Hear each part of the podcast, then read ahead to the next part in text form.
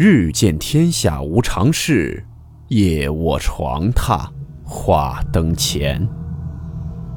欢迎来到木鱼鬼话。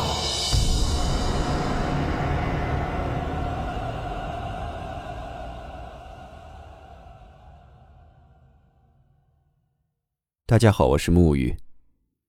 今天这个故事名字叫做《废弃的单身宿舍楼》。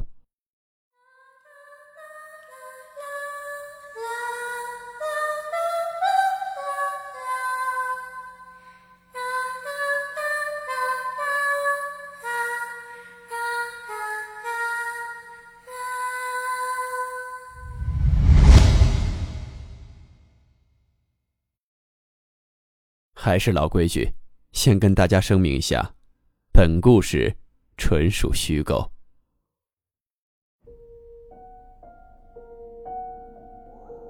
七八十年代，我的父母响应国家号召，到西部地区参与三线建设。一座座国营厂矿在西南的群山峻岭中拔地而起。那时候，国营厂矿内俨然就是一个封闭的小世界，配套设施齐全。像卫生所、电影院、食堂、学校、宿舍楼、汽车站都有。我从小就是在这样一个封闭的小世界长大的。我很小的时候，有一年冬天，厂里发生过一件离奇的火灾。我还记得自己是在被窝里面睡得正香，却迷迷糊糊地听见好多大人往外面跑。父亲对母亲说：“好像厂房着火了。”说完也随手拿了一件外套披上，出门往厂房那边跑去。作为孩子的我，哪里见过火灾？好奇的也想起床去看看，结果被母亲阻止了，也只好躺下继续睡觉。第二天起床，就听见大人们说起这火灾够邪门的。刚刚才通过消防检查的厂房里没有任何易燃物，负责巡夜的人也没有发现任何可疑人员故意纵火。警察们走访调查后，没有发现什么疑点，这起事故也就这么不了了之了。那时候来厂里工作基本都是外地人，说的都是普通话。厂里职工谈恋爱、结婚基本都是内部解决。如果厂里的职工结婚，婚后就会自动分配一套二十几平米的小房子给小两口住。如果是刚刚参加工作的未婚年轻人，都会住在单身宿舍楼里。那个年代不像现在，回到家里把门一关，连邻居是谁都不知道。小时候我们都住在筒子楼里。家家户户都认识，年龄相仿的小伙伴们也很多，三五成群的在外面玩耍。但家里的长辈们都告诉我们，这帮小孩子不要去厂里的单身宿舍楼玩，也不告诉我们原因，只是说那里面现在没人住了，怕危险。小孩子心性都不成熟，非常喜欢猎奇，越是长辈们禁止的东西，就越是想要去尝试一下。暑假有一天吃完午饭，小伙伴们就商量着要不要去单身宿舍楼里玩躲猫猫的游戏。其中有两个女孩说长辈们不让在那里玩，他们不去。我们几个男孩子在那儿也立马讥笑他们两个胆子小。不过也幸亏是这两个女孩子没有参加，跑去和长辈们告状，说我们要去单身宿舍楼里玩，不然我们真的不知道当时会怎么样。不过这都是后话了。我们几个男孩子商量好之后，决定就在单身宿舍楼里面玩躲猫猫游戏。那两个女孩子就回去了。这单身宿舍楼是总共有三层，里面已经完全没有人住了，有些房间门锁也都是坏的，玩躲猫猫游戏再适合不过了。我们进到那单身宿舍楼里，大夏天的里面都感觉异常的阴冷，时不时的还有一股凉风。不过我们倒挺开心的，这么热的天儿，里面玩还挺凉爽。刚开始玩的时候，一切都很正常，大家的欢声笑语在空荡的宿舍楼里回荡着，倒是给这里增添了几分生气。可轮到我当鬼去找他们的时候，怪事开始发生了。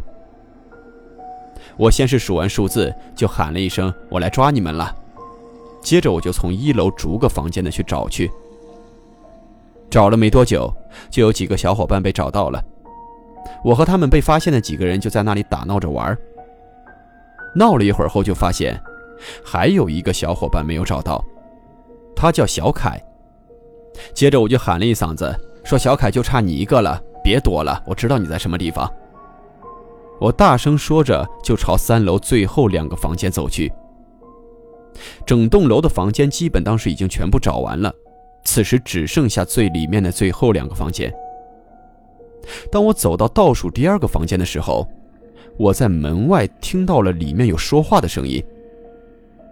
那个时候只是听到里面有动静，也没有多想怎么一个人会在里面说话，我只是想着小凯肯定就在这个房间里面。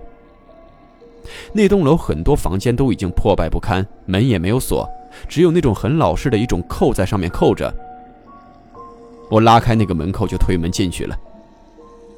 本想着进去后就能看到小凯，可当我推开门，整个房间里面乱七八糟的一地垃圾，但却根本看不到一个人影。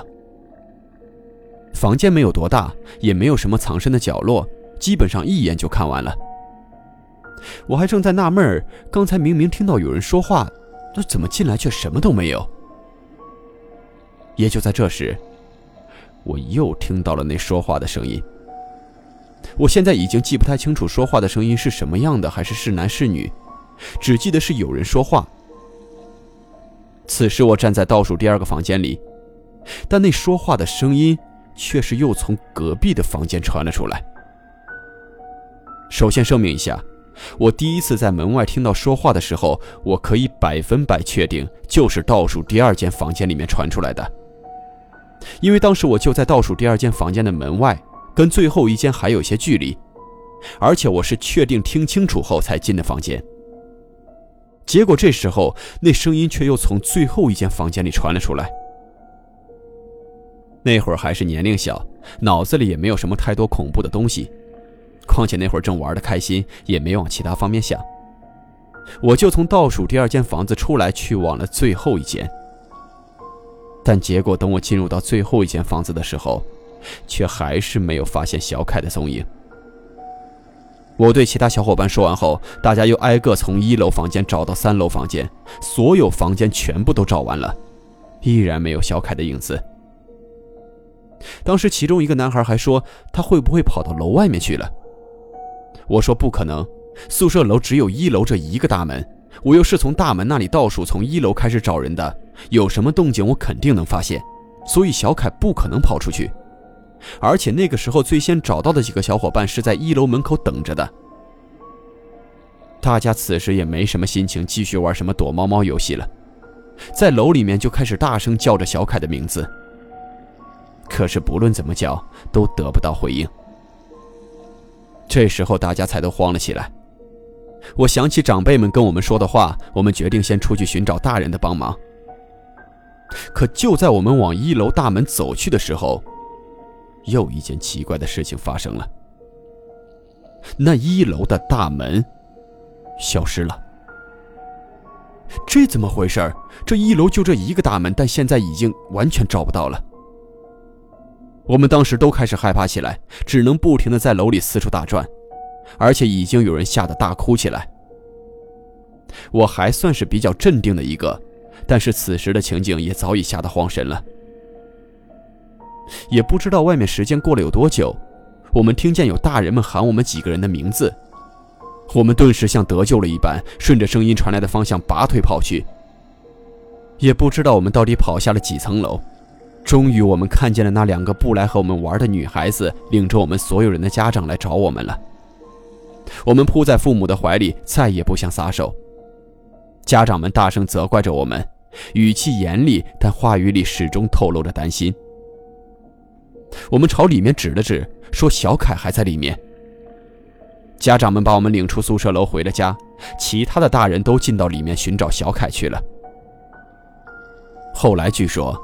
小凯是在一个房间废弃的木板床上找到的，当时他在上面睡得很沉，怎么叫都叫不醒，大人们只好把他背出了宿舍楼。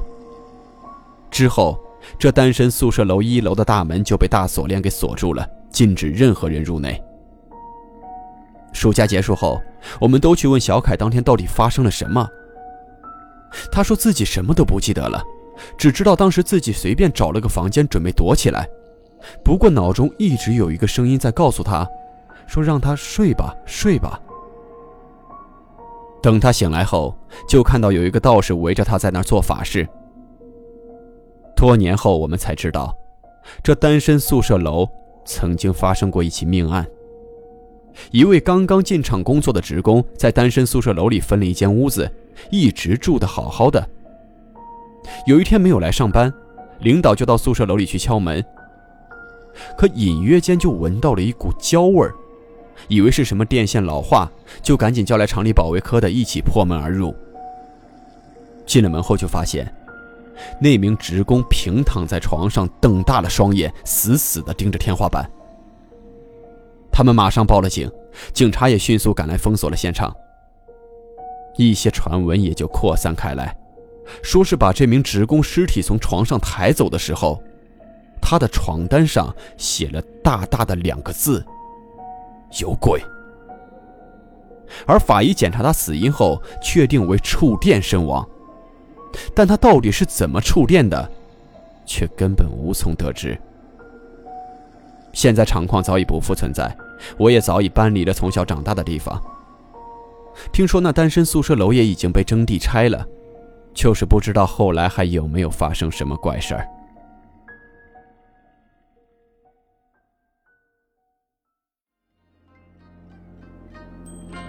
好了，我们今天的故事到此结束，祝你好梦，我们明晚见。